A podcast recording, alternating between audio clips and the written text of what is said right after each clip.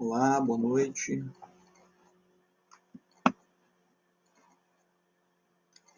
Vamos começar mais um tema da nossa escola bíblica, profética, onde eu estou trazendo aí um, panorama sobre a criação no livro de Gênesis. E a gente está conseguindo aí fazer esse estudo. Guardar um pouquinho aqui, enquanto o pessoal vai chegando.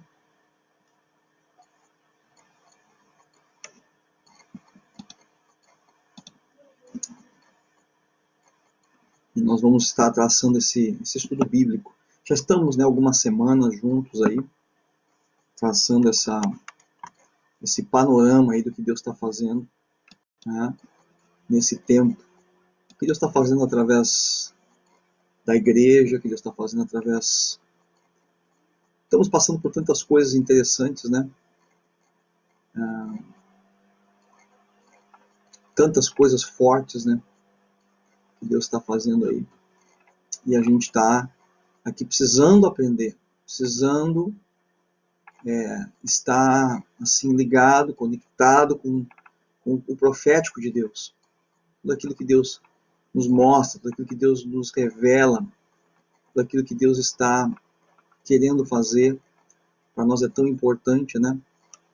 Então eu quero que você esteja aí ah, ativo, sabendo mais sobre a palavra de Deus, sabendo mais sobre as coisas dos céus. É, para nós é tão importante isso, né? Tão forte isso. Então, vai se conectando, vai compartilhando aí com o pessoal que precisa ouvir isso. É, estamos percorrendo esse tema da criação, esse tema. Na verdade, né, o que eu quero é, te mostrar, o que eu quero te falar, é, é essa, é essa, esse link que tem, que Deus não faz nada de começo antes do fim de todas as coisas. Hoje nós vamos ver sobre mais um dia da criação profeticamente o que Deus estava desenhando, nos mostrando e nos revelando. Essa é a ideia, né? É isso que nós queremos. É isso que eu quero te mostrar. Então eu quero saber se você está é, tá me ouvindo bem aí, né? se você consegue me ouvir, está me, me entendendo bem. Às vezes a gente Estou né? aqui acompanhando vocês aqui na, nos comentários e a gente vai interagindo aí para eu ir soltando essa palavra profética. Estou né? aqui também observando o que Deus está fazendo nesse tempo, ouvindo, aprendendo, ouvindo a voz do Espírito principalmente. E nós precisamos então estar aí juntos. Vai deixando aí o teu tua curtida, vai deixando aí teu teu boa noite, teu glória a Deus, teu aleluia, para a gente ir verificando aí e a participação de cada um, né? E vai compartilhando. Você vai ver que hoje nós temos coisas bem fortes e bem interessantes para ministrar naquilo que Deus está fazendo, naquilo que Deus quer fazer. Então, é, vamos, vamos compartilhando, vamos é, anotando porque o que, que eu estou fazendo aqui hoje? Não é uma pregação, é uma escola bíblica. Escola bíblica que eu chamo de escola bíblica profética. Né? Escola bíblica profética. Eu estou aqui pô, na frente do computador, então você às vezes não me vê o olhar direcionado para a câmera, eu olho para cá, vou vendo os comentários de vocês aqui, ó. Boa noite, paz, o pessoal está dando aqui, ó. Boa noite, a Milene, a Juliana, a Mari Bispo, tá aí conosco, ó, quanta gente abençoada que Deus está levantando nessa geração para mover as coisas. Ah, então eu quero começar contigo hoje. Começar não, nós estamos dando uma continuidade, mas eu quero hoje entrar nos dias da criação, trazendo para os dias de hoje. Você vai ter dias de fim. Você tomar, a, puxar a pregação que eu fiz no domingo pela manhã, eu falei sobre o arrebatamento da igreja e a segunda vinda de Cristo. Cara, foi condensado, né? uma palavra condensada porque nós não, temos, isso é um seminário, se nós vamos ver todos os selos vão ser rompidos, as trombetas, quem sabe? Né? Deus não nos direciona assim, nós não é, trabalhamos dessa forma. Eu não trago um estudo assim, mas domingo de manhã, se você acessar aí, tanto aqui na página da Igreja Fogo, como na minha página pessoal lá, é AP Leandro Monks, apóstolo Leandro Monks, eu estou selecionando algumas pregações, algumas palavras e colocando lá para você ter uma sequência, né? Vezes você quer achar aí onde é que está o primeiro dia da criação, o que que, nós, o que que já estudou, perdi, você pode entrar também lá na página, na minha página do Face, AP Leandro Monks, e vai estar lá. Fica mais fácil porque não, não tem tanta, é, tantas postagens né, misturadas e você pode é, percorrer ali e começar a fazer esses estudos junto né, conosco aí. Então, nós já vimos o, o primeiro dia, que não foi o primeiro dia da criação, mas foi quando Deus criou todas as coisas. Estou aqui com a minha Bíblia, né, que nessa hora de, do estudo eu prefiro a Bíblia no papel do que a Bíblia no smartphone. Tá? Então, a, a gente está assim, é, estudando e olhando e, e, comentando cada dia da criação para poder é, falar contigo tá? e te mostrar a revelação. Então, só uma resenha aqui de tudo que a gente já estudou, rapidinho, né? enquanto tu vais colocando aí os, os teus comentários e participando junto. Primeiro dia da criação, eu falei no princípio, é, criou Deus os céus e a terra, e essa foi a primeira parte.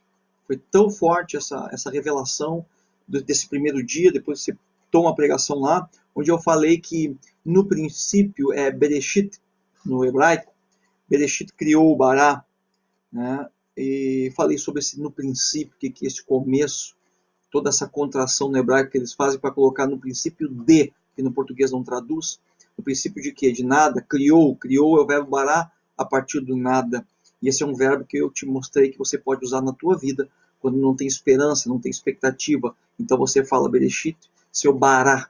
Verbo bará no hebraico, nada a ver com outra coisa aí, né? Parecida, mas é o verbo da criação a partir do nada. Então nunca na nossa vida você vai ter uma situação que você não tem como Deus fazer um milagre, mesmo que nada tenha. E nós vimos então que Deus, a partir desse nada, criou os céus e a terra. E interessante é que esse, esse, há um termo aqui no hebraico que usa, que é o et, Bereshit, é, Bará, et, né, que não tem tradução, mas ele usa a palavra alfa e ômega, as letras alfa e ômega, a primeira e a última, mostrando que Jesus está aqui nesse primeiro dia. E Deus aqui, criou Deus no hebraico, era Elohim.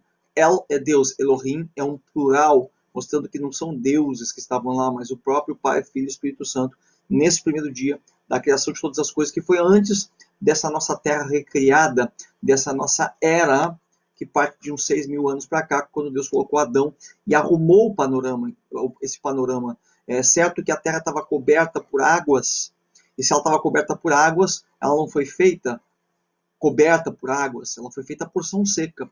E então, é sinal que houve um dilúvio, um dilúvio pré-adâmico. Não é o dilúvio de Noé, é um dilúvio pré-adâmico. Esse dilúvio pré-adâmico é chamado também de dilúvio de Lúcifer, porque tem a ver com a queda de Lúcifer sobre a Terra que bagunçou a, a, a, a criação perfeita e, e, tudo que Deus tinha feito que era bom. Então houve uma bagunça aqui, né, um, um caos, um abismo e trevas que Deus está agora reformulando, arrumando para que gere uma atmosfera para colocar o homem. Isso não foi nosso primeiro estudo, você vai poder depois estar conferindo lá. Quando você é, puxar, pode ser lá, como eu te falei, na minha página também, a P. Leandro Monks. Né? Não é a minha página pessoal, é uma página onde eu tenho colocado os estudos e as pregações. Né?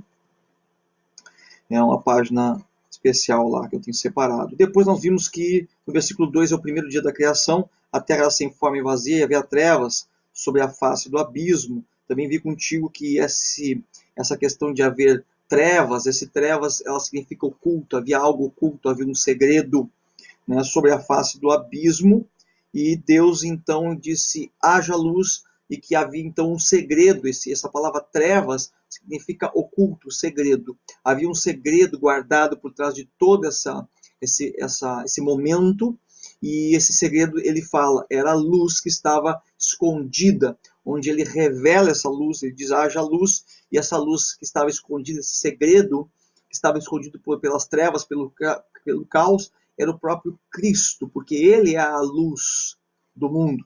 Né? Ele é a luz. E quem revelou isto? É o Espírito Santo que se movia sobre as águas. E aqui tem algo profético, porque tem águas falando de batismo, de arrependimento. Então, o que, que, que nós estamos fazendo aqui com esse nosso estudo bíblico? Eu não estou te dando um estudo bíblico é, sobre fé, sobre salvação. Eu estou fazendo um estudo sobre Gênesis, começando em Gênesis, e nós estamos vendo aqui os textos que nos revelam algo importante. Por quê? A partir do fim, Apocalipse, eu começo a entender os começos. E a partir dos começos, eu começo a entender o fim, o propósito e o plano de Deus em nos colocar aqui nessa terra.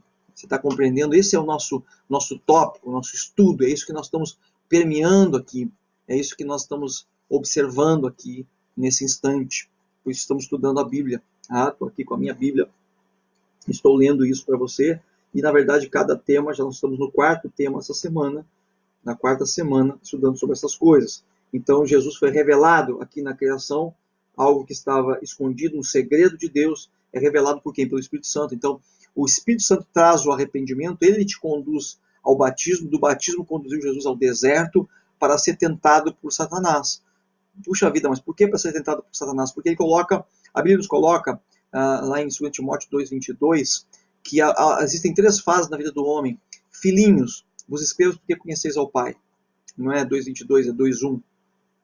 É, vos escrevo porque conheceis o Pai. Jovens, vos escrevo porque sois fortes e tendes vencido o maligno. E pais, vos escrevo porque conhece aquele que é desde o princípio. Então ele coloca três fases de maturidade na vida do homem. Ele coloca a primeira fase de filhinhos, onde eu conheço a paternidade, eu conheço o pai, passo a conhecer que Deus é bom, que Deus me ama e que tem levantado pessoas para cuidar da minha vida. Então você não deve andar sozinho, não. Você não deve andar na expectativa que alguém vai salvar você, mas que você sabe que você pode ter pessoas maduras que podem te ajudar. Depois a, de, a fase de jovens é uma fase de maturidade, onde mostra que jovens, vocês venceram o maligno. Então, quando Jesus ele é batizado nas águas, o Espírito Santo conduz ele para o deserto para quê? Para que ele vença o maligno. Entenda que a tentação não serve para destruir você. As tentações, as dificuldades, as tribulações servem para você vencer o maligno. Tá entendendo? São fases de maturidade. Fases de maturidade na vida cristã. Se eu não passo pela fase de filhinhos, eu nunca conheço o Pai como Deus de amor, o Deus que me envolve, que me toma nos seus braços, que me cuida, que faz milagres na minha vida. Se eu e essa fase de filhinhos ocorre quando eu me converto, né, na minha conversão. Tem pessoas que ficam eternamente um bebê espiritual, não passam, não evoluem. Mas essa fase de, de jovens ela é tão importante que é quando eu sou levado aos desertos da minha vida é, e para que eu vença o maligno.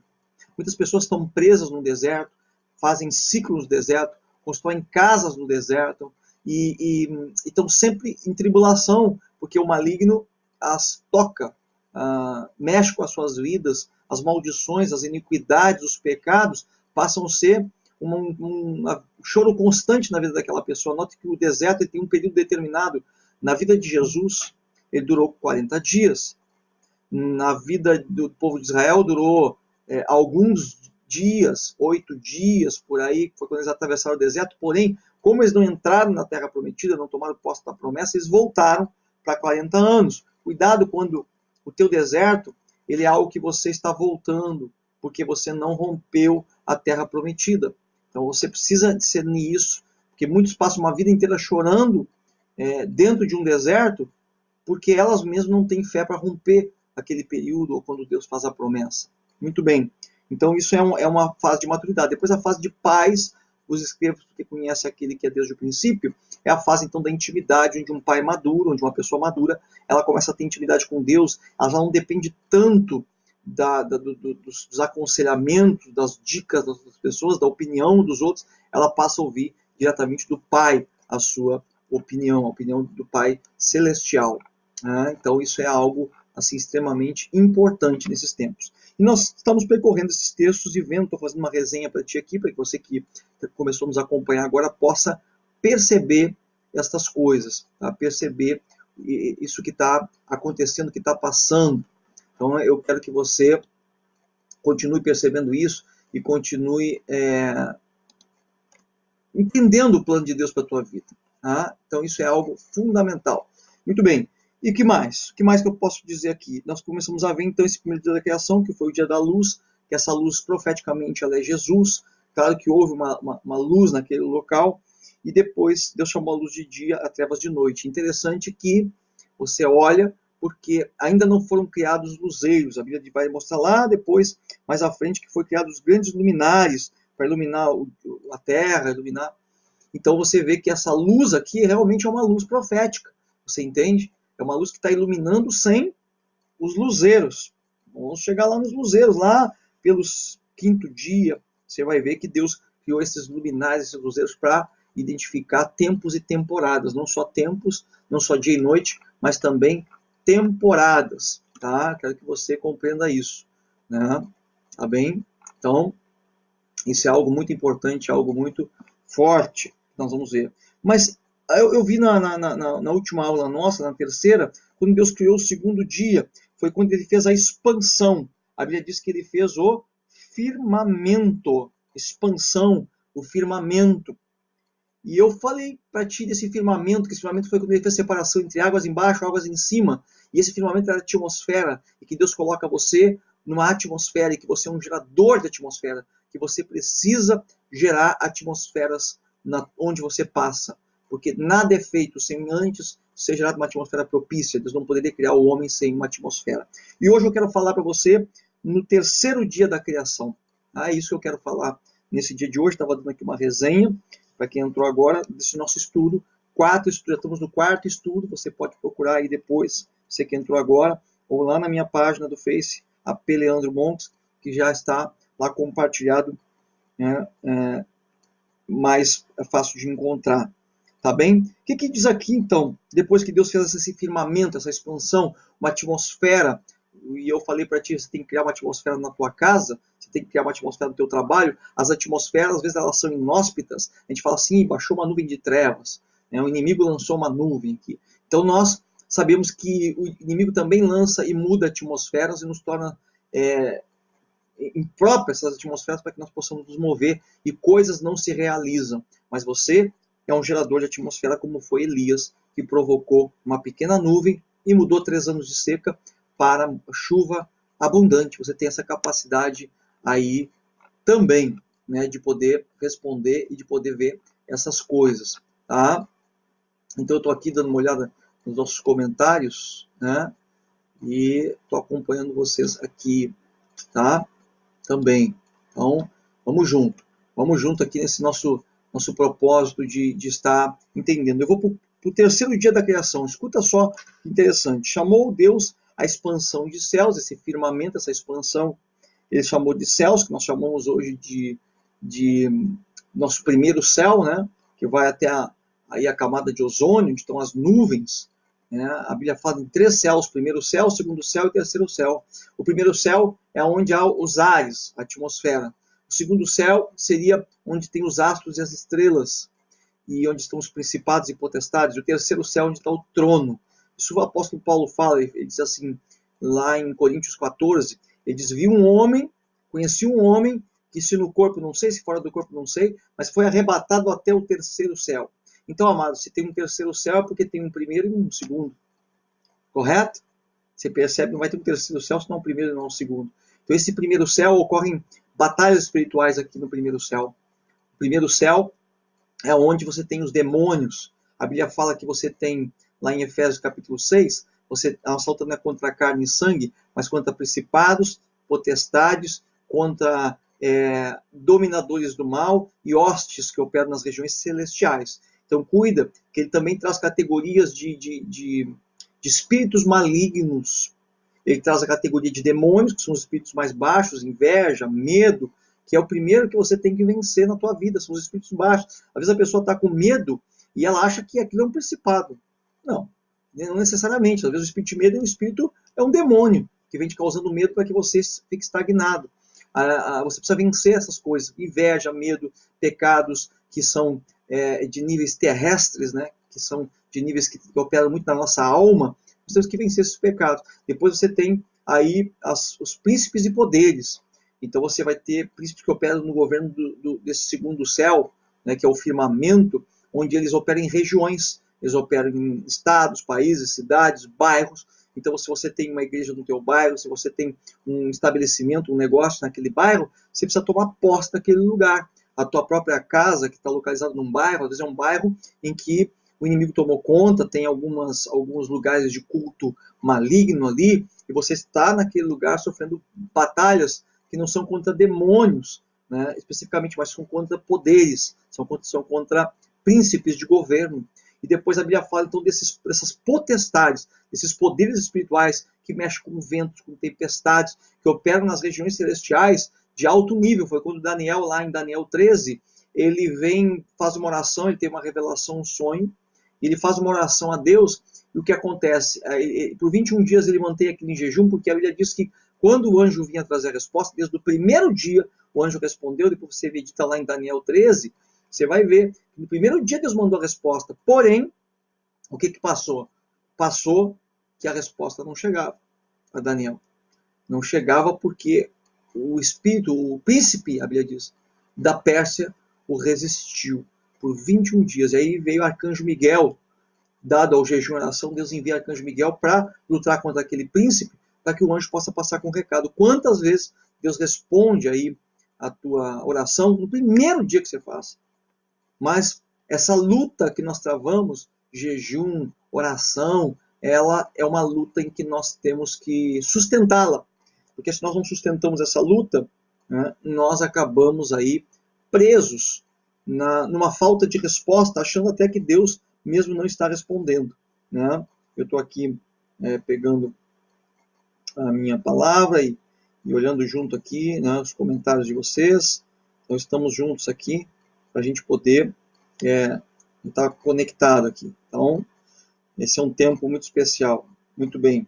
Olha aqui, ó, pessoal comentando aí, estamos junto, né? Eu estava aqui no computador, mas não está conseguindo ler os comentários. Agora sim, vou entrar aqui no meu, no meu smartphone, eu já começo a... Aqui temos aqui, ó, a Ivete, lá de Aracaju. Deus te abençoe, Ivete, bem-vinda. Ah, a, a Ivanete, perdão, Ivanete. E estamos aqui com os irmãos aqui, né? Muito bem. Vamos continuar. Vamos continuar o que nós estamos falando. Você está vendo esse panorama de batalha espiritual? Quando Deus gera esse firmamento, automaticamente os espíritos malignos também se colocam sobre esses lugares para poder exercer governo, coisa que é o homem que tem que exercer, eu e você. Exercemos o governo sobre o lugar que nós estamos, o lugar que nós operamos. Tá bem? Mas vamos continuar aqui no quarto dia da criação. Chamou Deus a expansão de céus, foi a tarde e amanhã do segundo dia. Isso nós já tínhamos falado semana passada. Agora, disse Deus, no versículo 9 do capítulo 1 de Gênesis, e disse Deus: Ajuntem-se as águas debaixo dos céus, num lugar, e apareça a porção seca, e assim foi. Chamou Deus a porção seca de terra e o ajuntamento das águas de mares, e viu Deus que era bom. Mas o dia não terminou ainda aqui. No versículo 11 diz: Disse Deus: Produz a terra erva verde, erva que dê semente, árvore frutífera que dê fruto conforme a sua espécie e cuja semente esteja nela sobre a terra. E assim foi. E produziu a terra erva, e a erva que dava semente conforme sua espécie, e árvore frutífera, cuja semente estava nela, conforme sua espécie. E viu Deus que era bom, foi a tarde e manhã do terceiro dia. Então, o que Deus produziu nesse dia? Ele separou a porção seca, chamou de terra, e dos mares. Você vai dizer, mas foi a mesma coisa que no segundo dia? Não, no segundo dia ele separou águas de baixo águas de cima e fez o firmamento, a expansão, a atmosfera, para que o homem pudesse respirar.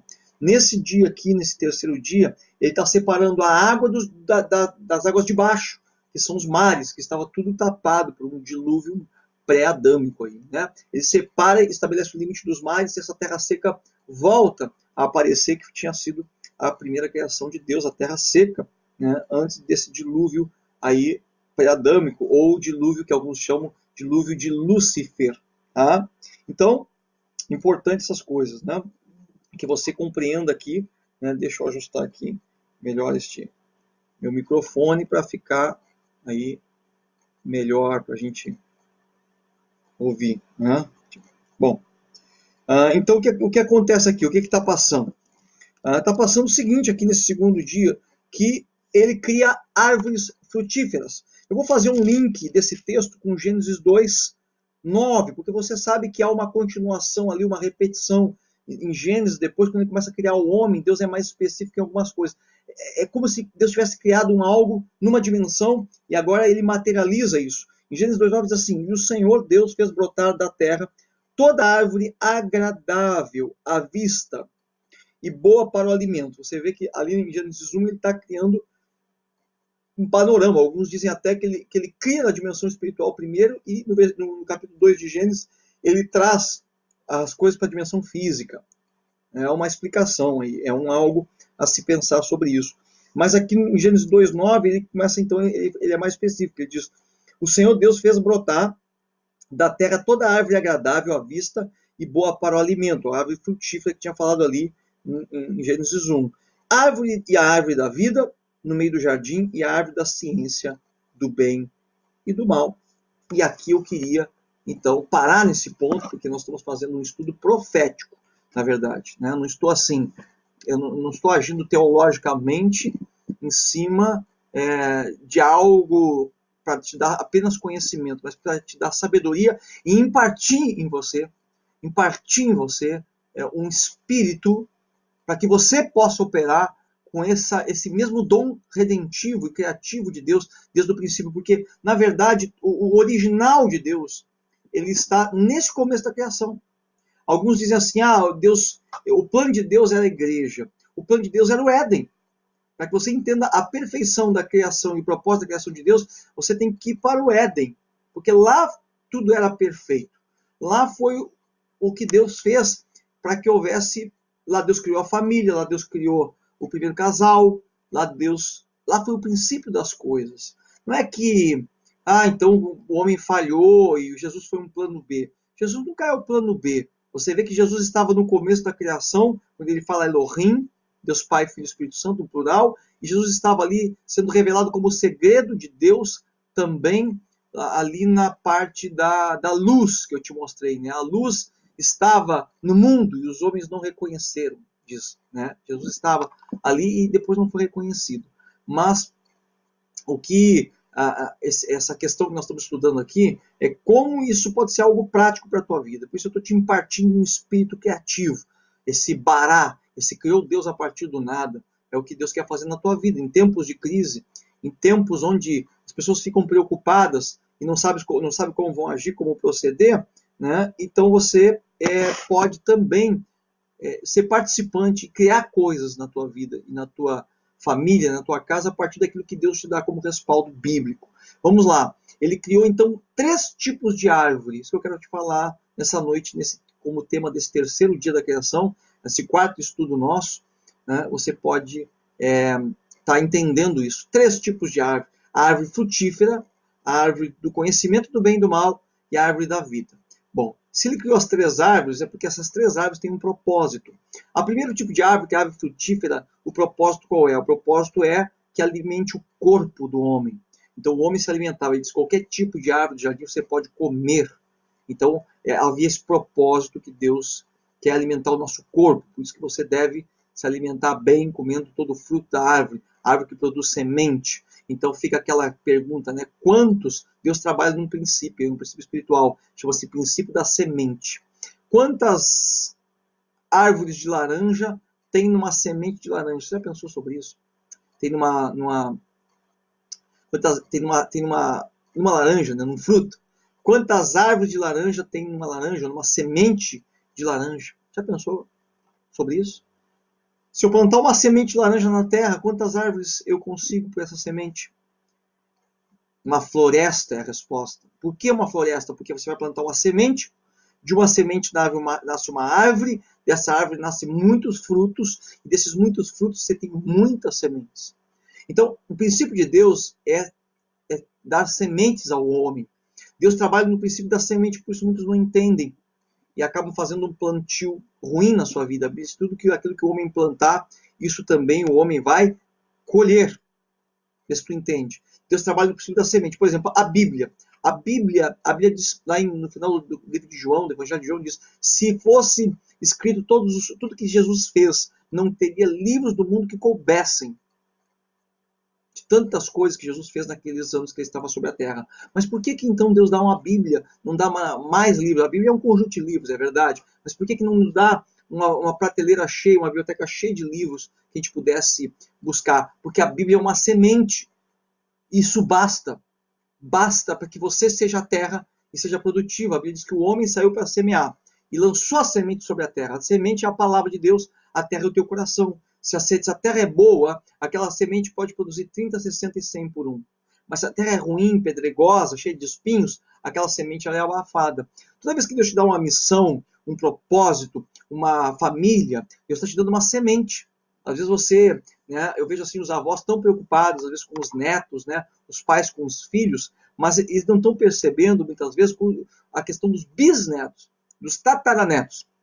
Hoje eu sou tataraneto de alguém da minha família, que talvez, não sei se foi convertido ou não, que me consta na minha história, não havia nenhum é, é, convertido, né? É, ou nenhum pastor, nenhum apóstolo. Porém, esse, a semente já estava na minha geração, desde a minha primeira geração, que eu, que eu nunca conheci, nunca vou conhecer, e se quero, talvez tenha ouvido falar, imigrantes, sou descendente de, de irlandeses, né, e de aqui de uruguaios, uma mistura aí, mas esses imigrantes que vieram para o Brasil, eles foram os meus ancestrais, que já pertenciam a outras nações, daqui a pouco você tem um chamado para um lugar, você não sabe de onde ele vem, e a tua origem pode ter vindo de lá daquela terra, e no teu coração há um propósito com aquela terra. Olha como, como é forte isso. Então Deus sempre trabalha na, na, no princípio da semente. Quando ele te dá uma palavra, uma profecia, ele está te dando uma semente. Às vezes tem pessoas que dizem assim, ah, eu não entendo a, a, profecia, quando é que isso vai se cumprir na minha vida? Parece que não, porque ele te deu uma semente. Então o que você deve fazer com a semente? Você deve protegê-la, guardá-la, não ferir a semente. A Bíblia diz que quando o homem ele estava ele estava, um homem saiu para semear, ele dormiu e quando ele dormiu, o inimigo semeou uma outra semente junto. Toda vez que Deus te dá um projeto, um plano, uma missão, te dá um, um, uma família, uma casa, pessoas, você tem que cuidar dessa semente, sabe? Como é difícil, por exemplo, criar filhos, né? Porque a gente acaba passando para eles uma identidade, um destino, muitas vezes daquilo que nós também não queremos a gente às vezes está com problemas, está estressado, a gente tem manias, jeitos que nós nem gostamos em nós mesmos. Nós, nós condenamos na nossa vida, mas lutamos contra isso. E nós acabamos passando da mesma forma para os nossos filhos. São as iniquidades, as sementes malignas, que em Cristo Jesus podem ser rompidas. Porque a Bíblia diz, em Isaías 53, Ele tomou sobre si as nossas iniquidades. O castigo que nos traz a paz estava sobre ele, pelas suas pisaduras, fomos sarados. Então, essa semente iníqua que é passada, esse cordão umbilical espiritual que nos liga aos nossos descendentes, que passa tanto a bênção quanto a maldição, precisa ser rompido também. Nós temos um, um, um, um encontro, que chama-se Encontro com Deus, onde a gente faz para homens e para mulheres, onde a gente faz esse, essa parte da libertação e quebra de maldições e iniquidades. Se você ainda não fez, você precisa entrar em contato conosco. E nos próximos, nós estávamos programados para fazer, precisamos dar essa pausa né, para não aglomerar, mas na volta nós vamos imediatamente fazer esses congressos, esse retiro de homens e de mulheres, onde nós ministramos sobre isso. Chama-se Encontro com Deus, é um seminário de cura interior e libertação para romper com essa semente maligna que você não pediu para ter na sua vida, mas que ela já nasce com você, porque em Adão quando Deus faz o homem à semelhança dele, que é Adão, Adão já reproduz um homem à sua própria imagem, à sua semelhança, que é o homem caído. Né? Então, isso é um algo que você precisa romper na tua vida. Então, três tipos de árvores Deus cria. A árvore frutífera para alimentar o corpo, a árvore da vida, que vai alimentar o teu espírito, e a árvore do conhecimento do bem e do mal, que alimentava a alma do homem. E aqui nós temos que entender porque o homem é, é, é três: corpo, alma e espírito. Ou, como no princípio Deus fez espírito e alma, alma e corpo, está lá em 1 Tessalonicenses 5, 23. Que Deus criou o espírito, alma e corpo. Mas hoje você olha para as pessoas, as pessoas estão corpo, alma e espírito. Mas não é esse o propósito original de Deus. Deus, ele, ele, ele, você é um espírito que possui uma alma e habita num corpo. Você não é um corpo que tem uma alma que geme, que dói, que, que se emociona e que tem um espírito que de vez em quando você se dá conta que ele existe ou cultiva. Não é nada disso. Cuidado com essa inversão, porque isso foi uma inversão que o pecado transformou. Não foi o plano de Deus original. Então, o plano de Deus original é realmente restaurar essas coisas. Então, quando você olha para uma pessoa, a primeira coisa que você olha é para a fisionomia dela.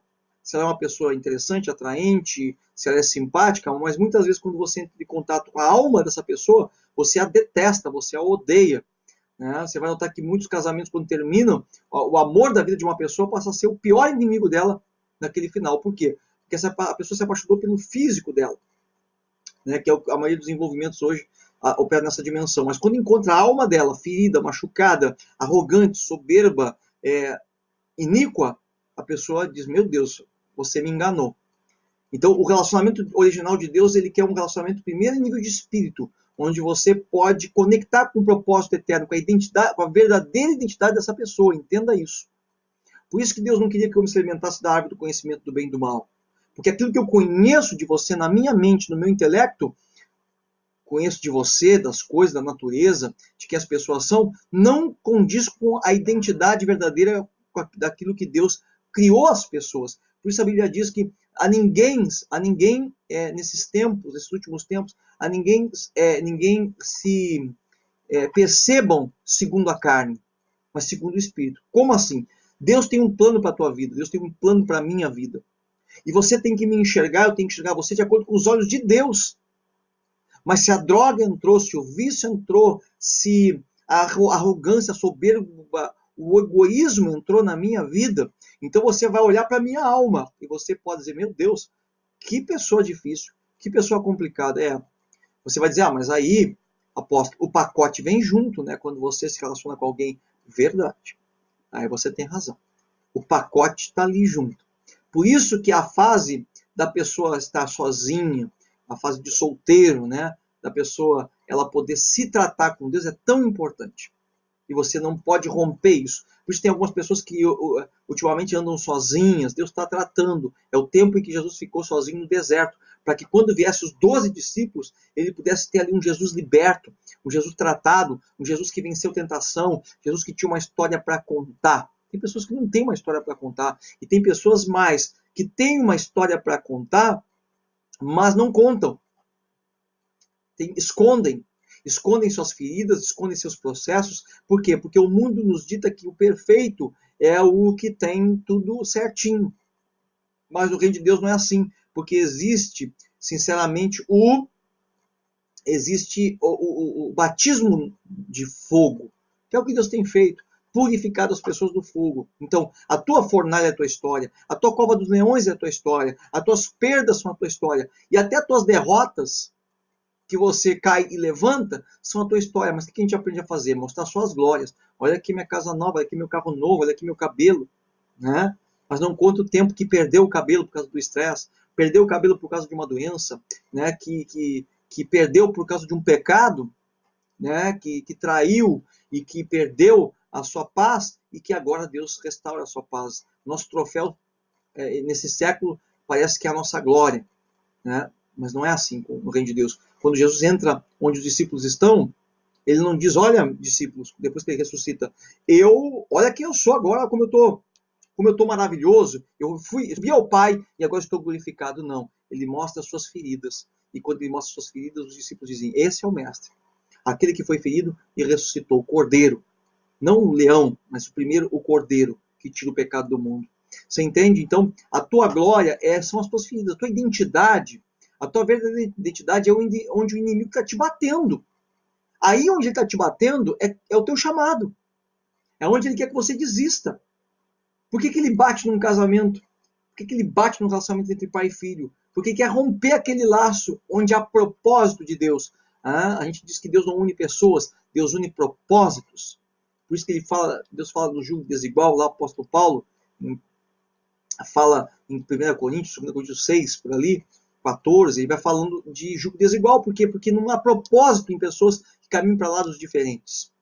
Então você tem que ter cuidado com isso. Então, esses três tipos de árvore, eles nos remetem tá, a, a, a essas três partes da nossa vida. Então, quando Deus cria o homem, ele quer que o homem se alimente da árvore da vida. Ele falou: se você comer da árvore da vida, que também é um símbolo de Cristo no meio do jardim, você nunca mais morrerá.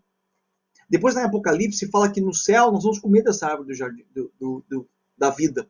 Ela foi proibida. Quando o homem peca, Deus bota um querubim e não deixa mais o homem entrar ali, por quê? Naquele jardim? Porque o homem comeria da árvore da vida e nunca mais morreria, só que o homem estaria no pecado. Então Deus expulsa o homem do jardim e diz: Não, não come mais da árvore da vida para que eu possa dar uma redenção para você. Para que você não viva eternamente no pecado, para que eu possa salvar a raça humana. E Deus determina um limite para que aquele homem viva. Primeiro foi 120 anos e depois Deus limitou aí o homem até 70, 80, né? Ele diz depois disso é canseiro e enfado, está lá em Salmos. Né?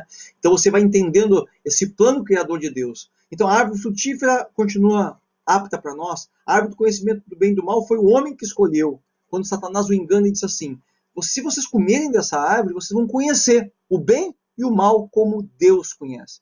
A mentira do diabo não é que eles conheceriam o bem e o mal, é que eles conheceriam como Deus. Porque o homem acabou conhecendo o bem e o mal pela prática. E Deus conhece o bem e o mal sem praticar o mal, só praticando o bem. Então, nós quando nascemos, nascemos com essa dimensão de alma, almáticos. Você entende? O crente carnal é o crente almático, aquele crente que atende os seus desejos da alma, que está representado aqui pela carne. Não necessariamente eu, eu atendo meus desejos da carne. A minha carne, ela tem alguns pecados que são relacionados à minha carne, né? Glutonaria, bebedices, certo? Mas tem pecados que esses pecados estão em conexão com a alma. Por exemplo, uma pessoa ansiosa, o que ela faz? Ela come demais, ela bebe, ela, ela começa a buscar é, sexo ilícito. Você está entendendo? Porque ela precisa de uma válvula de escape para onde? Para a alma. Isso é muito bem representado num curso também que nós fazemos, chama-se Veredas Antigas, especificamente para a cura da alma. Que a alma ela é como se fosse uma porta. A alma, ela, ela, quando ela está em perigo, ela se vê em perigo, ela passa a abrir portas, né? tanto para a carne como para o espírito. E aqui é uma decisão tua, de não deixar que a tua alma abra a porta para a carne. Por exemplo, você está ansioso, você está preocupado, você está carente. Ah, eu estou carente, eu preciso de alguém. Pronto, abrir para a carne. Quem é esse alguém? Alguém lindo, maravilhoso, eu tenho visto, né? No Face, é, até acho engraçado ali. Né? Aparece ali um, não sei como é que é um programinha, que bota assim, a, a, as irmãs estão colocando aí, os irmãos eu não vi ainda, mas as irmãs colocam assim, ah, quem seria o meu futuro marido? E aí aparece a fotinho do lado daquele supermodelo de Hollywood, né? E eu fico olhando e digo, como é que tá? Como é que será esse, a personalidade dessa pessoa, né? Como é que seria viver com uma pessoa dessas, né? Que além de ser ocupada, viaja pelo mundo todo, que estar disponível e vai fazer na hora do cinema, vai ter que fazer cenas de beijo, de abraço, é, é, cenas ilícitas com pessoas. Será que você queria esse homem para ter um marido mesmo? Será que você não é tão ciumento assim para ter um, um, ator de cinema é, casado com você? Né? Mas é, é, é, é uma brincadeira, eu sei. Né? Mas eu, a gente às vezes não, não, não, não pensa que quando você está se relacionando com alguém, existem três partes daquela pessoa. Geralmente nós começamos pela parte errada, como Satanás ofereceu para Eva a parte errada. Coma dessa árvore aqui. Quando o diabo te oferecer algo, você tem que suspeitar. Por quê? Porque ele ofereceu para Eva. Por que ele não ofereceu a árvore da vida para Eva? Porque quem estava oferecendo a árvore da vida era Jesus, era Deus. Então tem dois, duas identidades: a identidade de Deus para você e do maligno para você. Por isso nós temos que viver. A Bíblia diz: o espírito está pronto, mas a carne é fraca. Vigiai e orai, para que não caia em tentação. Você entende? Por quê? Porque eu, nas trevas, tenho uma identidade. O inimigo tem propósito para mim, para destruir famílias, para é, é, separar pessoas, para causar confusão. Mas Deus tem uma identidade que é contrária. Na verdade, a do diabo é que é contrária. De Deus é original. A do diabo é falsificada. Né? Mas é exatamente como um espelho, distorcida na mesma porção. Então, se Deus me chamou para consertar famílias, o diabo me chamou para destruir famílias. Então, aquilo que você tem dificuldade e é o teu pecado, é ali que Deus te usa. Por isso que aquele que se liberta das drogas, né, ele acaba pregando para os drogados. Né? Quando você se liberta das drogas, você acaba pregando para os drogados. Estou vendo aqui que está dando uma, uma paradinha aqui na minha internet, não sei se está passando aí também para vocês, mas é, espero que não, espero que não esteja cortando. Né? Então, estou aqui acompanhando pelo, pelo meu smartphone aqui também. Né? Espero que não esteja cortando aí. Uh, então vamos seguindo aqui. Então esse é um propósito que Deus tem com a tua vida, com a tua casa, com a tua família. E você tem que ter cuidado para não andar na dimensão da árvore do conhecimento do bem e do mal. Você nota que que eu acho interessante. O nome dessa árvore, árvore do conhecimento. Nós vivemos numa geração que o estudo, o conhecimento é tudo na vida, sabe? É um perigo nisso aí. Digo para você porque eu já é, estudei muito nessa vida, eu opero na área da educação, alguns até podem estranhar dizer assim, mas como vai dizer isso se tu é opera na área da educação, né? Bom, mas eu posso falar então. Porque existe um espírito que opera justamente nisso aí, chama-se espírito da Grécia. E foi o espírito que quando Daniel ele, ele resiste aquele em Daniel 13 que eu estava te contando aqui, ele resiste em oração e jejum, aí ele diz o espírito da Pérsia foi derrotado. Mas quando ele depois dele vem o espírito da Grécia. Esse espírito da Grécia vem com conhecimento, com sabedoria humana. Então o conhecimento em si não é mal, porque quando Deus dá a Salomão, ele falou, vou te dar sabedoria e conhecimento. A sabedoria desvinculada do conhecimento, ela fica limitada. Mas a sabedoria de Deus divina, ela traz consigo conhecimento. Por isso que nós estamos fazendo aqui. Deus dá os mestres para a igreja, para que a igreja possa ter conhecimento. Em Oséias 4,6 fala, meu povo perece por falta de conhecimento. Então o conhecimento divino é necessário. Deus deu nome, Deus mandou Adão dar nome para animais, para que Adão conhecesse aqueles animais pelo nome, para que aqueles animais tivessem uma identidade. Agora, esse conhecimento da árvore do conhecimento do bem e do mal, ele era um conhecimento distorcido, ele era um conhecimento em nível de alma. Que conhecimento é esse? É o conhecimento da minha vontade. Hoje eu estou afim, hoje eu não estou afim. Aí eu não tenho, eu não gosto muito de ler a Bíblia, pastor. Não, mas aí é um conhecimento necessário. Você está entendendo que a, o meu conhecimento, no nível de alma, ele se torna um conhecimento é, manipulativo. Tem pessoas, tem pessoas que controlam o cérebro das outras. Tem pessoas que usam é, artifícios para ler o que as outras pessoas estão pensando. Ou então para controlar. Não tem como a criança pequena que chora, bate no chão, ela está tentando controlar e manipular o pai porque ela não recebeu aquilo que ela queria. Né? Então, uh, o que acontece? Acontece que nós precisamos nos livrar dessa alma infantil, dessa alma imatura, que quer ter um conhecimento. Eh, eu tenho estudo. Me lembro daquela, daquela parábola, né? não é de Jesus, mas é uma parábola que eu vi, que subiu um homem num barco que levava até uma ilha. Aquele homem ia dar uma palestra naquela ilha, ele pega a pasta dele, cheio de documentos, notebook e tal, e, e ele senta no barco com aquele, aquele homem que vivia ali fazendo o trânsito até a ilha. E ele diz assim para aquele homem: Você. Você já ouviu falar de geografia? E aquele homem pescador diz: Não, eu nunca ouvi falar em geografia, eu estou aqui no meu barco, eu falar de geografia. E ele diz assim: Bah, mas você então está perdendo a tua vida, porque tem tanta coisa interessante nos céus e na terra. E ele fala: Bah, pois é, eu nunca ouvi falar de geografia. Ah, mas você já ouviu falar de matemática? Você sabe fazer contas, cálculos? E aquele homem diz: Não, eu, eu nunca ouvi falar de, de matemática, né? eu, não, eu não tenho conhecimento disso. Né? Então, aquele homem vai desprezando né, aquela pessoa, e ele, aquele pescador. E aquele homem diz: ah, mas tem tanta coisa, você está perdendo teu tempo aqui no barco, tem tanta coisa aí no mundo para se conhecer, para se saber. E aí eu sei que aquele barco bateu numa pedra, e aquele barco, então, ele virou. E o homem diz: Olha, nós vamos ter que nadar. Você sabe nadar? E aquele, aquele o pescador disse, né? O, e aquele homem falou, cientista, aquele homem sábio, cheio de conhecimento, disse assim: Não, eu não sei nadar. E o homem disse: Bom, então você sabe geografia, matemática, história, tudo de tudo, mas não sabe nadar. Acabasse de perder a tua vida.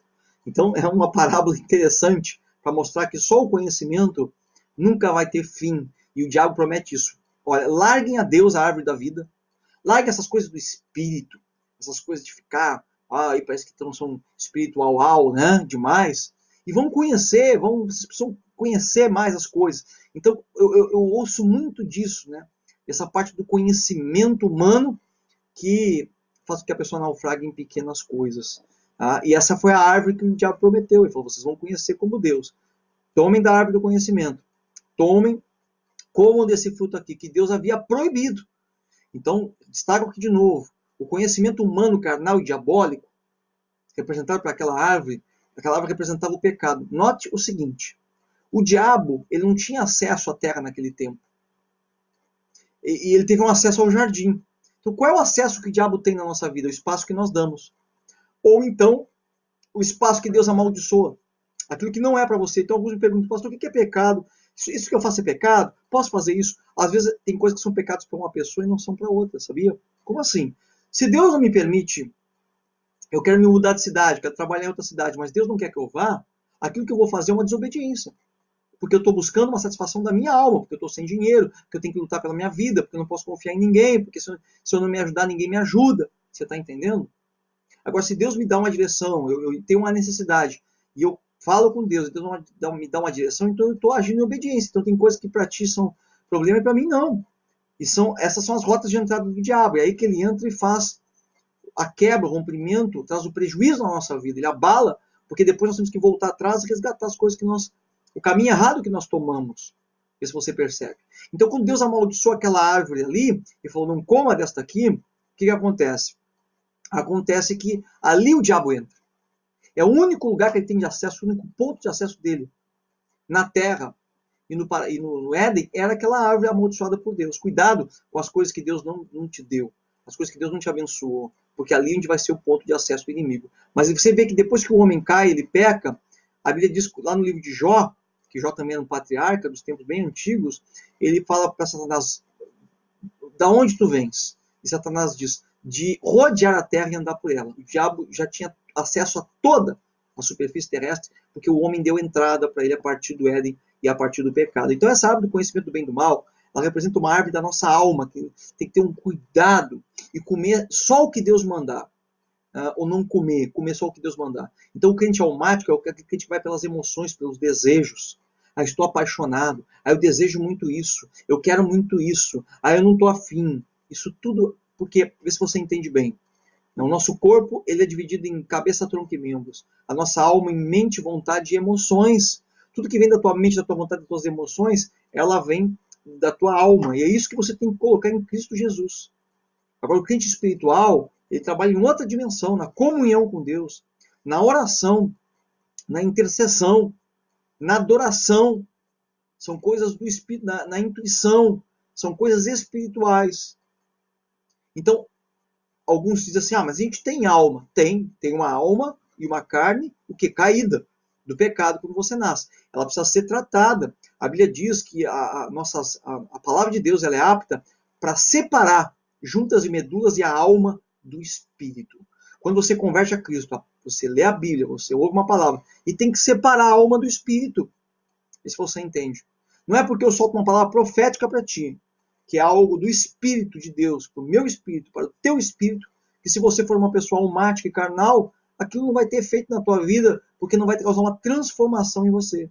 Então eu posso fazer um culto almático, tem muitas, muitas, muitos lugares que você vê celebrações totalmente almáticas, eventos, igreja carregada de eventos que nos alegram, que tem pipoca, que tem cachorro quente, que tem reteté, né? Ah, eu gosto disso, eu gosto desse reteté porque eu saio contente do culto, saio faceiro faceiro na alma ou faceiro no espírito. Não que a minha alma não tenha que se alegrar. Se eu quero que a minha alma se alegre, eu vou assistir um filme. Eu, se eu quero que a minha alma sinta medo, eu vou assistir um filme de terror. Eu vou... Isso é, fácil de mexer. Só que se eu me movo nessa dimensão, você imagina quando eu cansar dos meus relacionamentos, quando eu cansar da igreja, quando eu tiver é, rebelde. Essas coisas que são nível de alma, elas não prosperam na nossa vida, elas trazem edificações que Deus não vai sustentar. Aquilo que é abalável será abalado e aquilo que não é abalável não será abalado. A casa na rocha, ela vai ficar firme, mas a casa na areia, os ventos virão e a, e a tempestade vai derrubar. Então as coisas que nós edificamos em nível de alma, amados, elas vão cair, elas vão ser derrubadas. Então muita gente está perdendo muita coisa, muita gente está vendo muita coisa acontecer porque edificou na alma. Não que aquilo que ela começou é, seja um problema. Por exemplo, tem pessoas que, quando perdem o seu casamento, elas pensam assim: ah, eu, eu, eu não era de Deus, aquela pessoa. Como eu edifiquei aquele relacionamento? Em Cristo ou fora de Cristo? Entende? Então, nem necessariamente as coisas não são de Deus quando eu canso das coisas. Ah, então isso não é mais de Deus. Cansei. Não, eu tenho que cuidar isso. Porque é, é, eu preciso perceber onde foi. Porque a palavra de Deus diz na Apocalipse: tem contra ti que deixaste o teu primeiro amor. Apocalipse, né? Te aconselho que voltes aonde caíste. Então tem muito relacionamento, pai e filho, marido e esposa, é, de, até de trabalho, que fica um clima ruim porque nós não queremos voltar onde caímos e pedir perdão. E nos retratar e, e consertar aquilo e deixar aquele laço até mais forte do que era antes. É, quantos relacionamentos a gente vê que houver até adultérios, problemas, e as pessoas estão hoje com um laço mais forte do que eram antes. É, com relacionamento agora limpo, purificado.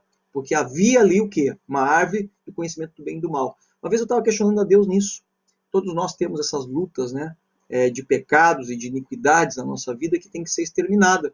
E alguns, eu vou crer que todos, têm o seu calcanhar de Aquiles, que é aquela parte onde você, se cair, vai cair ali.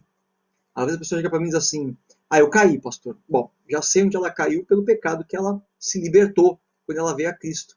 Se ela era, se ela era uma adulta, ela diz: Caí. Eu sei que caiu em adultério. Você entende? Então você, você tem que discernir essas coisas. Você precisa discernir essas coisas. Por quê?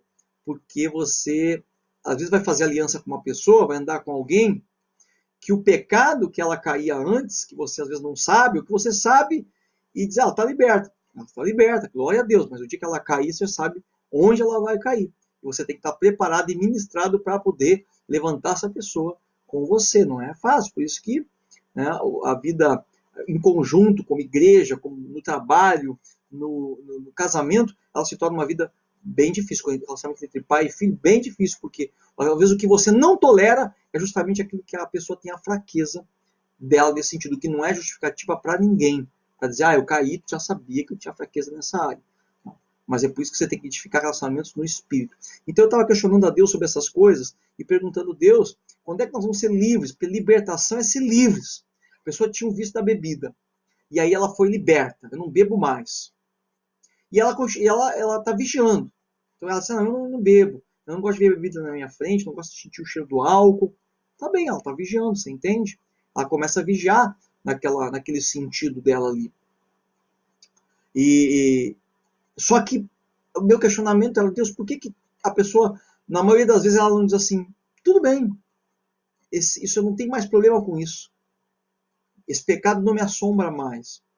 E Deus estava me explicando o seguinte, que a árvore do conhecimento do bem e do mal estava no jardim do Éden, para que o homem fosse tentado por ela. Não existe obediência se não houver, não existe obediência se não houver uma tentação, vê se você entende. Quando Jesus vence Satanás lá no deserto, a Bíblia diz assim: e Satanás se retirou até momento oportuno. Então eu quero que você compreenda essas coisas. Que até momento oportuno, o inimigo vai estar voltando. Às vezes naquele mesmo pecado que você até sabe que você já venceu, que você está livre, liberto. Então, libertação não é uma condição é, em que eu nunca mais vou ter problema com aquilo. É uma condição, na maioria das vezes, que eu vou continuar vigiando e não me dando a, a me expor àquela, àquela situação. É como né, o Superman e a Kryptonita. Ele vive muito bem, só que a Kryptonita enfraquece um pouco ele. Então tem coisas que nos enfraquecem. Então, quando a gente tapa o sol com a peneira, leva o pecado para dentro de coisas, por exemplo, para dentro da igreja, para dentro de relacionamentos, o que acontece num momento? Aquilo pode manifestar novamente. Por isso que o pecado tem que ser vencido. A iniquidade precisa ser exterminada na nossa vida. E depois ficou uma cicatriz ali. Aquele é o ponto em que nós vamos ter lutas e que nós vamos ter que sustentar a nossa vitória. Toda vitória em Cristo Jesus deve ser sustentada. E por isso que você vê, às vezes, pessoas, você consegue ver pessoas que muitas vezes elas estão bem na igreja, estão, daqui a pouco elas surtam. Cadê o irmão? Está lá no mundão, está fazendo coisa que não devia, caiu. Né? Então, você tem que estar assim, consciente dessas coisas, né, para que você possa perceber o que Deus está fazendo. Muito bem. Então, esses três tipos de árvore, eles se referem essas três níveis nossos, espírito, alma e corpo. Mas Deus, ele manda que o homem coma da árvore da vida, alimenta o teu espírito, é, mantenha o teu espírito alimentado. Interessante que a árvore da vida que Apocalipse descreve, ela fala que ela produz 12 frutos, e cada fruto num mês. E as folhas dessa árvore servem, servem para a cura das nações. Note que a árvore da vida é uma árvore realmente abençoada e ela está sempre produzindo fruto novo. Cada mês uma novidade, cada temporada uma coisa nova na nossa vida, cada momento uma alegria nova. Por isso que nós temos sempre essa esperança e essa expectativa de que nós vamos ter um algo novo de Deus. A Bíblia fala do vinho novo, fala da, da, do fruto novo, o fruto que vai trazendo né, diferenças na nossa vida, na nossa situação, nossa casa, no nosso trabalho. Então, o que eu quero com essa palavra de hoje, do terceiro dia? Onde Deus cria as árvores frutíferas, a árvore do conhecimento do bem e do mal e a árvore da vida. Três tipos de árvore você tem à tua disposição hoje. A frutífera não é problema nenhum para nós, né? Mas a árvore do conhecimento do bem e do mal temos que tomar um cuidado com ela, porque ela pode trazer arrogância, soberba, atitudes almáticas que podem nos levar a situações e a edificação de coisas que Deus não mandou nós fazermos. A alma existe, mas ela precisa estar é, é, subjugada ao Espírito de Santo de Deus, ao nosso Espírito. E a árvore da vida, nós continuamos nos alimentando dela, que é Cristo Jesus. Por isso, ler a Bíblia, orar, jejuar. Você está num período em que você não tem que esperar uma convocação de jejum. A igreja está convocando para o jejum. A igreja não convocou para o jejum. Né, nesse... Você precisa realmente jejuar. Ontem meu filho chegou para mim, né, tenho um filho, um filho, de 14 anos e um de 16. O de 14 chegou disse, pai, eu estou em jejum de Daniel. Eu até me assustei, eu falei, mas qual o propósito? Eu nem vou te falar. Eu nem sei qual é o propósito dele, mas ele deve ser forte, porque ele entrou no jejum de Daniel e sem eu que, que eu tenha entrado. Hoje de manhã eu acordei cedo e fui tomar meu café, né? Eu gosto de comer uma fruta e depois tomar um cafezinho e, e Deus falou para mim, jejua hoje. E eu disse, ah, é, tomar um cafezinho aqui, né? Mas a, o Espírito falou, jejua. Eu falei, bom, algo pode estar acontecendo, algo está para acontecer. Então, estabeleci um jejum ali, né, de manhã, meio-dia já almocei, porque foi aquele momento em que Deus falou: jejua. Eu não sei o que está passando, mas o Espírito Santo sabe. Por que, que eu sei disso? Porque outras vezes ele mandou jejuar, eu não jejuei. Eu digo, não, deve ser coisa da minha cabeça. É que você começa a testar, a entender as coisas de Deus. E aí, no decorrer do dia, aconteceram coisas ou situações que eu disse, puxa, se eu estivesse em jejum, talvez tivesse mais é, é, sensível à voz de Deus e resistindo ao poder do inimigo. Quero lembrar você que o jejum não muda Deus, porque ele é o Deus que não muda. O jejum muda você. O jejum torna você mais sensível à voz do Espírito e torna você mais resistente ao reino das trevas. Foi o que Daniel fez para que a resposta dele chegasse. Se manteve alerta, preparado. Havia uma batalha nos céus, mas havia um homem na terra intercedendo, jejuando e buscando de Deus. Quero que você compreenda essas coisas. Então, nesse terceiro dia, né, você que entrou aí agora, ou há pouco no nosso, na nossa live aí, você pode buscar ou aqui mesmo na página da Igreja Fogo ou lá na minha página AP Leandro Monks, né, Apóstolo Leandro Monks, que vai estar lá os, os estudos das outras partes. Também domingo pela manhã que eu preguei sobre o arrebatamento da Igreja Segunda Vinda de Cristo. Importante você assistir isso também, para que você esteja informado e nós continuamos aqui todo domingo, nove da manhã. Eu estou aqui dando uma palavra de Deus também, toda essa terça-feira à noite, dando esse estudo bíblico, enquanto nós estamos assim nesse tempo, né? porque nós estamos é, aí querendo, na verdade, é da escola bíblica é, na igreja com classe de, de líderes e discípulos, para que você possa ser formado um líder onde você está. Então, esse terceiro dia da criação, eu encerro aqui com você essa live, né, dizendo exatamente isso você vai optar a árvore que você vai comer. A árvore do conhecimento do bem e do mal sempre vai estar no teu jardim. Os problemas sempre estarão lá. Tem muitas pessoas que dizem, ah, não aguento mais meu marido, minha esposa, porque o que você enxerga nele é a árvore do conhecimento do bem e do mal. Mas você tem que começar a enxergar a árvore da vida, que você vai se alimentar, alimentar aquele teu relacionamento. Porque o que ele está manifestando talvez é algo que já estava na vida dele, certamente já é algo desde antes de você conhecê-lo. O pacote veio completo, mas cabe a você gerar uma atmosfera, como foi criado o firmamento, de mudança para que, que aquela pessoa, eh, de mudança, para que aquela pessoa possa ser frutífera. Né? Ah, para que aquela pessoa possa ser frutífera na tua vida. Eu olho para cá, que às vezes dá umas, umas trancadas aqui, não sei se aparece aí para você. Né? Às vezes dá uma lida aqui na minha internet. Eu estou aqui é, é, sem o cabo de rede hoje, mas tá bem, então eu quero que você compreenda isso, quero orar por você. Orar para que Deus te dê olhos abertos, para que você possa perceber e saber que essa árvore do conhecimento do bem e do mal, ela é uma árvore que vai estar tá aí. Vai estar tá aí no teu jardim, vai estar tá aí no teu relacionamento. Porém, você não, não deve comer dela. Você não deve tratar as pessoas conforme o fruto ruim que elas estão produzindo. Você não é obrigado a comer, se você entende, do fruto que Eva ofereceu o outro te oferece um fruto de contenda, de briga. O outro te oferece um fruto de estresse. Hoje eu estou estressado, hoje estou preocupado com finanças. Você tem que trazer aquela pessoa para a realidade que ela é. Você entende? Nunca trate a outra pessoa fora dos olhos de Deus. A ninguém conheceis segundo a carne, diz a Bíblia. Então, quando você vê uma pessoa agindo com imaturidade, com infantilidade, com raiva, com estresse, o que você tem que fazer? Não a trate segundo a carne. assim, calma. Você não é assim. Você é um filho de Deus. Traga a identidade, a verdadeira identidade para ela e ofereça para ela o fruto da árvore da vida. Ó, toma esse fruto aqui que é mais gostoso, que às vezes até é um fruto de silêncio, né? Onde você só, só fica quieto e se nega a comer aquilo que a pessoa está te oferecendo para você comer.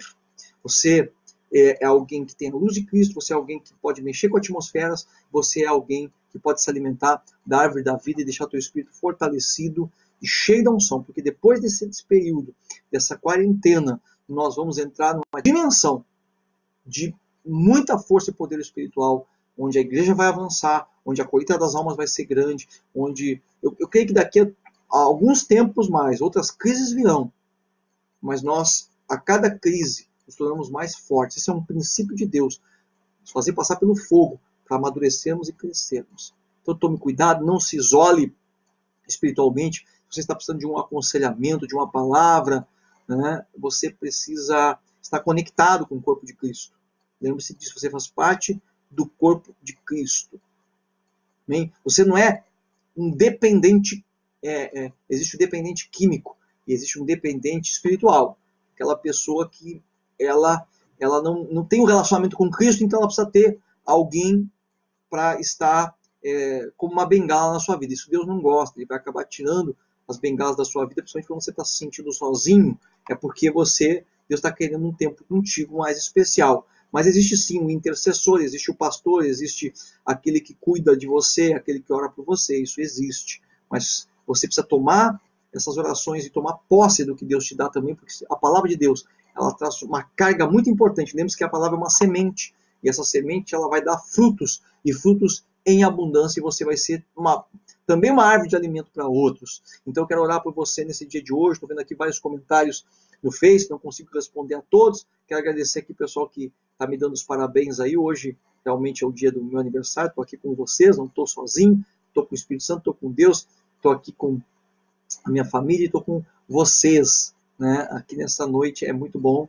hoje receber. Quero agradecer a todos que têm me saudado aí pelo Face, pelo Insta, né, e estão aí junto com a gente. E quero orar por você nesse momento, para que você tenha discernimento não ouça a voz do inimigo, as tentações. Cuidado quando você é uma pessoa muito é, sensível, muito almática, muito, muito levada pelo, pelos momentos, pelos sentimentos e pelas emoções. Porque você tende a ser atraído, como Eva foi. Eva era muito detalhista, muito sentimental, e ela acabou sendo atraída ali, né?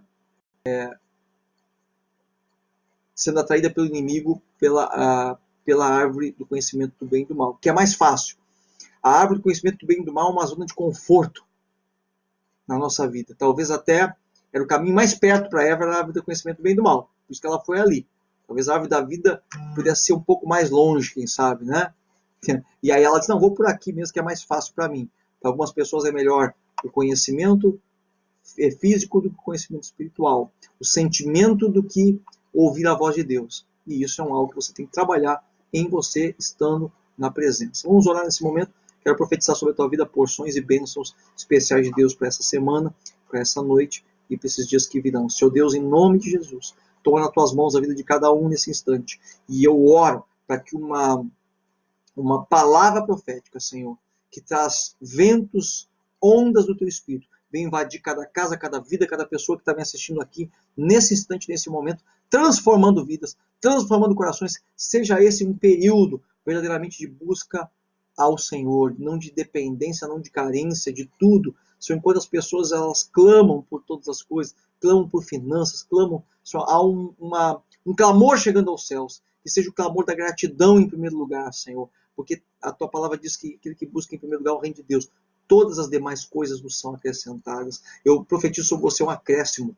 Não olhe só para a árvore frutífera, não dependa da árvore do conhecimento do bem e do mal, buscando uma estratégia, uma maneira almática de vencer as coisas, como manipular e controlar as pessoas, os relacionamentos, mas busque de Deus, em nome de Jesus, uma revelação nesse tempo. Senhor profetiza uma revelação sobre a vida de cada um, Senhor, sobre a casa de cada um, a família de cada um, agora. E todo esse sistema maligno que tem se formado hoje, através até dessa, dessa pandemia, Senhor, quanta, quanto exagero, quanto acréscimo, quanto medo incutido, Senhor, naquele que não tem um Deus verdadeiro, naquele que depende de coisas, não depende do Criador, do Senhor, seu Deus.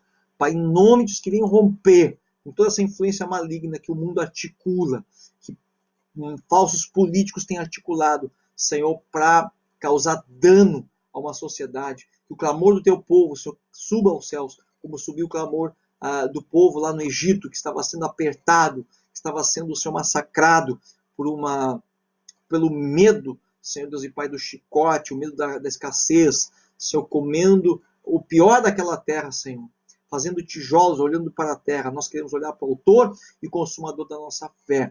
E os que vêm à tona, que todos aqueles que estão, Senhor, hoje não têm amor pelo teu povo, não têm amor pela essa nação, venha, Senhor, a ser envergonhado. Eu profetizo que tanto políticos quanto meios de comunicação que estão usando dessa, de tudo isso para controlar mentes, para colocar medo e pânico, para fechar, Senhor Deus e Pai amado, igrejas, Senhor, que seja o que tu tens permitido somente que entre na nossa casa, no nosso lar, agora, em nome de Jesus.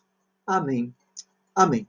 Quero dizer para você que tenha paz, tenha cuidado, haja com prudência, não entre em contendas, é, saia da situação, daquela atmosfera, gere uma nova atmosfera no espírito. E outra coisa que eu quero dizer para você, muito importante, tenha uma rotina. Não é porque você não está de férias, você está num processo que Deus está permitindo para que o mundo todo se volte para Ele. Há uma estatística que diz que aumentou 40% o número de pessoas buscando a Deus, se voltando para Deus. Eu quero que você eh, esteja discernindo esse tempo. Não, você não está solto, você não está isolado, você não está esperando o tempo passar, você está é, num processo de Deus, tu e a tua casa. Num processo de Deus para que haja uma purificação, uma, um amadurecimento em nome de Jesus. Então não entre no jogo do inimigo, cuidado com o que você ouve, com quem você ouve, porque está nítido que tem muita coisa aí, muito proveito está se tendo em cima daquilo que poderia ser feito de outra maneira, outra forma, que só Deus sabe e que realmente você precisa discernir para que você tenha é, paz.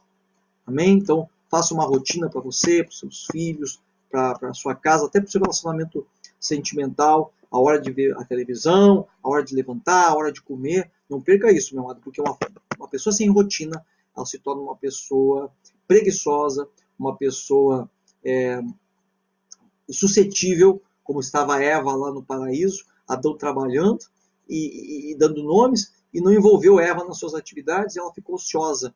E aí o inimigo entrou para trazer problemas. Voltamos na próxima terça-feira e convido você para estar comigo domingo de manhã às nove da manhã, aqui também, para ouvir uma palavra de Deus. Te abençoo.